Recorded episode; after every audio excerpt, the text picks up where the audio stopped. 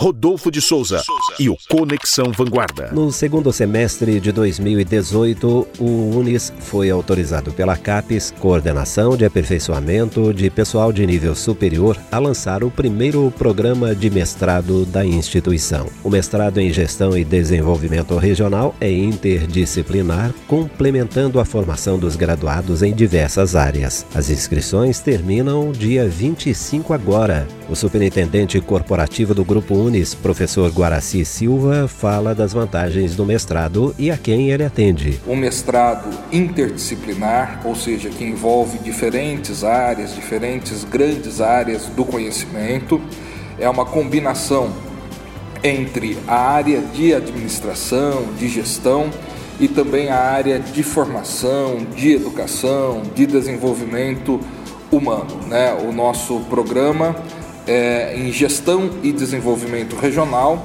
mas com essa característica é, de formação, de desenvolvimento humano também. Ele foi aprovado pela CAPES no final do ano passado, com conceito máximo nos quatro critérios de avaliação. A área de concentração do programa é gestão, processos formativos e desenvolvimento, então ele tem esse olhar para o desenvolvimento de toda a região.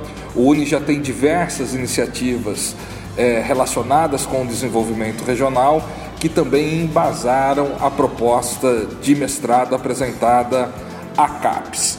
É, quando nós falamos dessa combinação entre gestão, os processos formativos e o desenvolvimento, quase que o desenvolvimento como um subproduto, nós estamos falando que o público-alvo deste programa é bastante amplo, né? Então é para egressos do curso de administração, do serviço social, é, o pessoal da licenciatura né, tem uma característica muito forte é, para os professores, aqueles que atuam na educação básica e aqueles que atuam no ensino superior.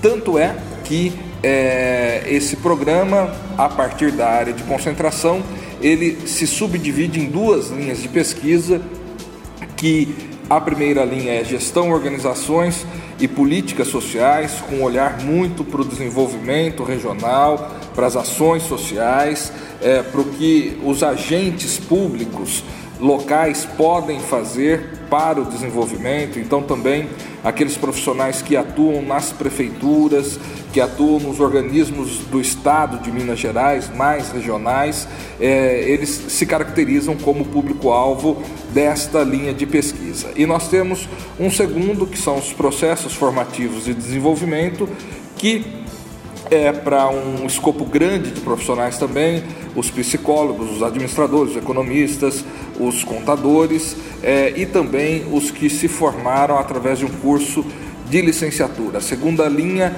é processos formativos e desenvolvimento. Toda uma discussão acerca dessa transformação do processo de desenvolvimento humano, tanto dentro da educação formal como também a educação não formal. O processo seletivo para o programa está aberto e as inscrições vão até o dia 25 de janeiro, que também é a data final para a entrega dos documentos exigidos no edital. As provas específicas e de proficiência serão aplicadas no dia 4 de fevereiro e as aulas começam no dia 8 de março. Conexão Vanguarda.